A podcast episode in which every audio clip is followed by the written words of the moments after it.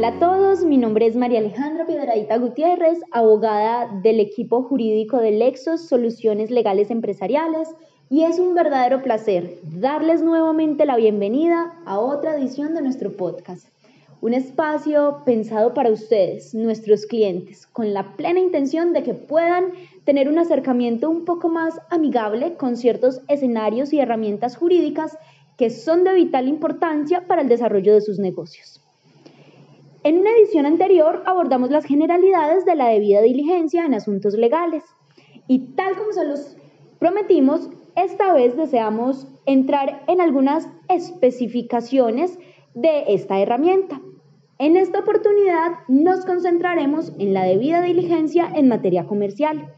Y para esto contamos nuevamente con la presencia de la doctora María Paula Velázquez Restrepo, abogada socia de Lexos con más de 10 años de experiencia en temas relacionados con constitución societaria, gobernanza, manejo accionario y procesos de inversión en empresas.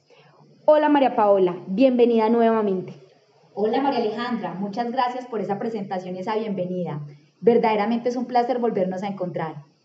Claro que sí, siempre es un placer volvernos a encontrar. Y ahora sí, entremos en materia. Así que María Paola, cuéntanos, ¿de dónde surge la necesidad de la debida diligencia en materia comercial?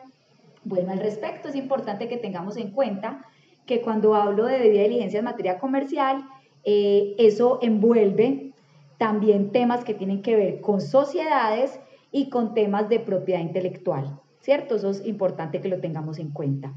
Eh, la debida diligencia en materia comercial nace de la responsabilidad de cumplir con los deberes que la ley les impone a los comerciantes y de proteger también su propio patrimonio. Entiendo, y una vez aclarado qué compone una debida diligencia en materia comercial y de dónde surge, creo que es importante precisamente determinar cuáles son esos deberes que la ley colombiana le impone a los comerciantes. Por supuesto.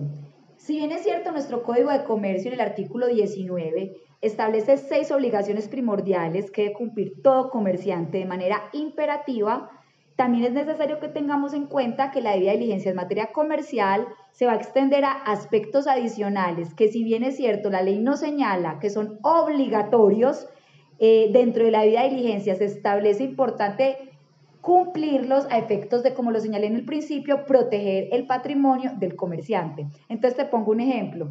Ya voy a mencionar cuáles van a ser los deberes del comerciante que establece la ley. Pero, por ejemplo, yo ahí no encuentro que sea un deber del comerciante registrar una marca.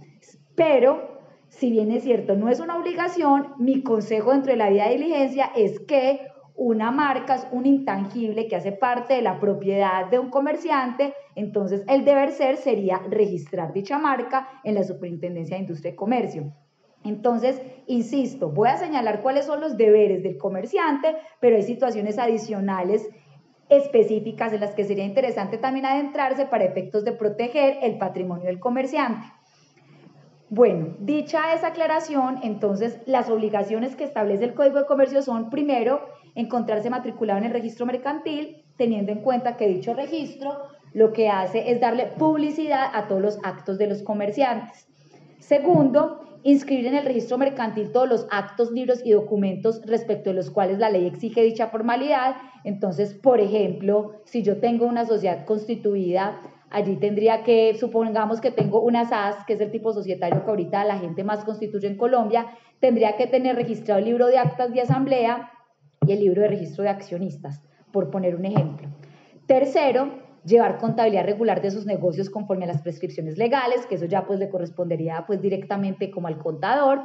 Cuarto, conservar con arreglo a la ley la correspondencia y demás documentos relacionados con sus negocios o actividades.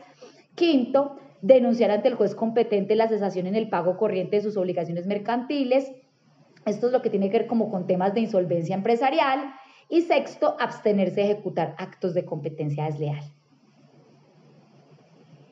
Excelente aclaración la que haces inicialmente y creo que entonces un primer punto para tener muy presente es que si bien existen unos deberes con los que de manera obligatoria hay que cumplir, existen otros campos de protección en los que sería interesante, según eh, la perspectiva de crecimiento que tenga cada empresa o según cuál sea su actividad económica o su papel dentro del mercado, entrar a evaluar si es preciso emprender acciones para la protección de otros aspectos. Es más, y aquí hago otra observación. Eh, mira que dentro de los deberes del comerciante allí establecidos no habla, por ejemplo, nada del tema de la protección de uso de datos o temas de términos y condiciones. Eh, entonces, son temas que ahí no están relacionados, pero que también yo los tengo que tener en cuenta dentro del desarrollo de mi actividad económica. Entonces, por eso digo, no me puedo eh, solamente someter a lo que me establece el Código de Comercio, porque hay muchas más normas concordantes eh, con dicho artículo que también debo tener en cuenta y que también se analizan desde la debida diligencia. Entiendo, pero ¿te parece si en, este, en esta oportunidad nos referimos a estos seis eh, compromisos o deberes que exige el código para dar un inicio? Claro que sí, perfecto. Listo. Entonces, eh, iniciemos por el principio. Cuéntanos un poco qué es exactamente el deber de matrícula en el registro mercantil y la, inscripción de todos los actos y documentos que la ley exige, que si bien ya nos dice un abrebocas, sería interesante saber dónde se hace y como otros aspectos. Perfecto. Entonces, Alejandra, este deber es aquel en el que se inscriben todos los actos y libros que la ley considera deben ser registrados. Se realiza ante la Cámara de Comercio y se considera una forma del control de las actividades de quienes ejercen actividades de comercio, valga la redundancia, haciéndolas públicas y garantizando la competencia leal y las protecciones de las garantías al consumidor. De no realizarse dicho registro es posible que se impongan sanciones. Aunado que es posible que se impongan sanciones, eh, también pudiera tener implicaciones de tipo patrimonial no consideradas aconsejables para un comerciante. Te pongo un ejemplo. Soy accionista de una sociedad donde el capital se en acciones. Normalmente, y me pasa mucho en la práctica, la gente cree que constituye una sociedad, registra los estatutos en Cámara de Comercio y ahí ya terminó su constitución y que ya se puede quedar tranquilo porque la sociedad está registrada en Cámara de Comercio. Y resulta que uno de los libros fundamentales de todas las sociedades donde el capital se ve en acciones es el libro de registro de accionistas. ¿Por qué?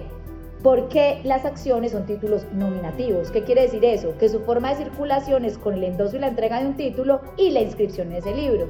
O sea que si yo soy accionista de una sociedad del capital se vienen acciones y no estoy inscrito en ese libro, entonces técnicamente no sería accionista de esa sociedad. Entonces mira la implicación tan seria que tiene yo no conocer este detalle para efectos de la sociedad que yo tenga constituida. Y como te digo, en la práctica no, pues de cada 10 veces me sucede 9 que no tengan ese libro y que no tengan ni siquiera títulos accionarios. ¿Por qué?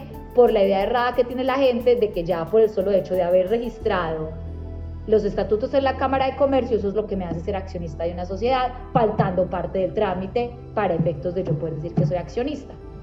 Sí, completamente. Las leyes exigen ciertas formalidades y de no cumplirse es posible eh, que yo no tenga lo que creo que, realmente tengo. Y continuando un poco con el hilo de lo que veníamos conversando, ¿qué es considerado un libro de comercio? Entonces, el Código de Comercio nos señala que son todos aquellos que la ley determine como obligatorios y auxiliares que deben ser llevados por aquellas personas que ejerzan actividades de comercio. Entonces yo en esos libros de comercio seguramente voy a encontrar todo este tema que yo te estoy diciendo, los libros que tienen que tener cada sociedad dependiendo de la sociedad que lo era constituido y ahí también tendría que encontrar los libros de contabilidad. Lo que pasa es que hay ciertos libros que son sujetos a registro mercantil y hay otros libros que no son sujetos a registro mercantil. Para la muestra un botón, los libros de contabilidad no son sujetos a registro mercantil.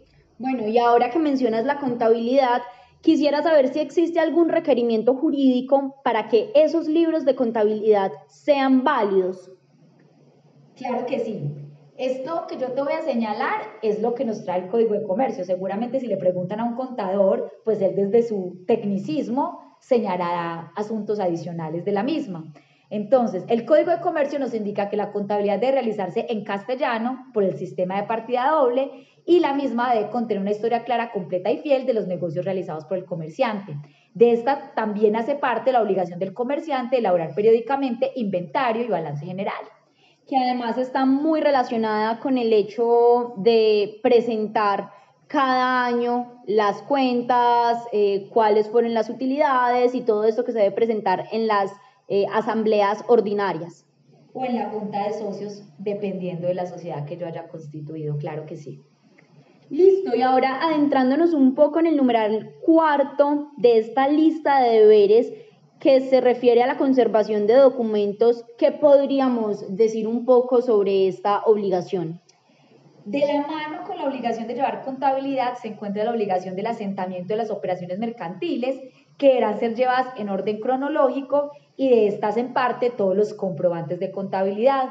Aunado a esto, yo también tengo que tener en cuenta los términos que me establece la ley para yo guardar los libros y papeles del comerciante, porque mucha gente de pronto cree que los puede votar, eh, entonces es importante que la gente también tenga claridad de cuánto tiempo los tiene que guardar, entonces sería importante por esto. María Paola, y ahora que tú lo mencionas, creo que sería importante una cápsula informativa para quienes nos escuchan de saber cuál es la exigencia o por cuánto tiempo se mantiene la exigencia exactamente de guardar los libros para los comerciantes. Mira, los libros y papeles del comerciante deben ser conservados por un periodo de 10 años contados a partir de la fecha del último asiento, documento o comprobante, pudiendo utilizar para el efecto a elección del comerciante su conservación en papel o en cualquier medio técnico, magnético o electrónico que garantice su reproducción exacta. Muchísimas gracias por esa valiosa información. Y pasando a la obligación establecida en el numeral quinto, creo que sería importante referirnos de manera somera a esos procesos de insolvencia, puesto que con seguridad muy pronto los trabajaremos de manera más profunda. Claro que sí. Al respecto es importante tener en cuenta que los procesos de insolvencia empresarial están regulados por la Ley 1116 de 2006 son instrumentos legales que permiten a los deudores en dificultades negociar sus obligaciones con sus acreedores con el fin de celebrar acuerdos de pago que les permitan continuar operando como empresa, preservar el empleo y atender el pago de sus créditos. Así las cosas, dentro de los mismos se debe diferenciar entre proceso de reorganización y proceso de liquidación judicial. En el caso del proceso de reorganización, este pretende a través de un acuerdo preservar empresas viables y normalizar sus relaciones comerciales y crediticias mediante su reestructuración operacional, administrativa, de activos y pasivos. Mientras que el proceso de liquidación judicial persigue la liquidación pronta y ordenada buscando el aprovechamiento del patrimonio del deudor. Entonces, cuando decimos denunciar ante el juez competente en la cesación del pago corriente de sus obligaciones, estamos queriendo decir que si está hoy ante alguno de estos dos escenarios, es uno de los deberes del comerciante dar cuenta de dicha situación a sus acreedores, porque como dice el dicho, lo que tiene el deudor es la prenda general de garantía del acreedor. Entonces, es necesario que él sea el que determine si va a ser un proceso de reorganización o de liquidación judicial, obviamente ya estudiando pues cada caso en particular. Perfecto.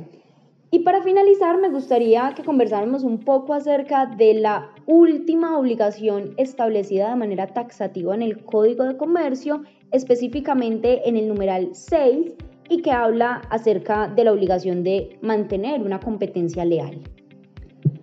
Al respecto, es importante que los temas de competencia desleal están regulados en Colombia en la Ley 256 del 96. Dicha ley, al tenor literal en su artículo primero, nos señala que tiene por objeto garantizar la libre y leal competencia económica mediante la prohibición de actos y conductas de competencia desleal, en beneficio de todos los que participan en el mercado. Al respecto es importante que tengamos en cuenta que eh, yo dentro de esa ley puedo encontrar expresamente señaladas cuáles son las conductas que se consideran competencia desleal y cuáles son las acciones a las que me puedo a las que puedo acudir en caso de que esté siendo víctima de un acto de competencia desleal. Pero eh, este es un tema tan extenso y tan amplio que pienso que tendríamos que eh, hacer otro podcast para contarle a la gente qué hacer en caso de que le estén cometiendo un acto de competencia desleal. Es más, si me lo preguntas, por cada uno de los deberes del comerciante, cada uno tiene mucha tela para cortar y hacer eh, énfasis eh, adicionales a los que de hecho en este instante estamos dando. Insisto, mira que dentro de los deberes que señalamos ahí, eh, no se tocó eh, tema de marcas, temas de enseñas, temas de lemas comerciales, que son cuestiones que también se deben tener en cuenta dentro de una debida diligencia desde el punto de vista comercial. Aunado a eso, eh, desde el punto de vista societario, eh, tampoco se alcanza a tocar aquí dentro de esos deberes del comerciante, eh, por ejemplo, sociedades que son de familia, entonces allí también uno tendría que hablar, dependiendo de lo que se encuentre en la vía de diligencia, si cabe o no hacer un protocolo de familia o hacer un acuerdo privado de accionistas, que son temas que en este momento eh, también vienen muy del caso para efectos del tema de la vía de diligencia. También me comprometo de una vez a que eventualmente hagamos un podcast sobre temas de acuerdos privados de accionistas y de protocolos de familia para que la gente sepa en qué consisten, eh, para qué se utilizan y bueno, eh, se planeen patrimonialmente, evitando que se hagan sucesiones, mejor dicho, no voy a decir más porque los, que, los debo antojados. Bueno, entonces queda con grabación incluida ese compromiso de sentarnos nuevamente a conversar sobre esa posibilidad de planear qué va a pasar con el patrimonio de una sociedad o de una familia. Y después de esta información tan valiosa que nos acabas de dar, yo creo que sería entonces importante de forma muy concisa decir finalmente qué papel juega una debida diligencia dentro de todos estos deberes que ya hemos enunciado. Entonces, la debida diligencia nos ayuda a identificar el nivel de cumplimiento de estos deberes y a buscar soluciones ante aquellos que no estén siendo acatados, para que así el comerciante, sea persona natural o persona jurídica, pueda desarrollar su actividad económica de manera legal y tranquila.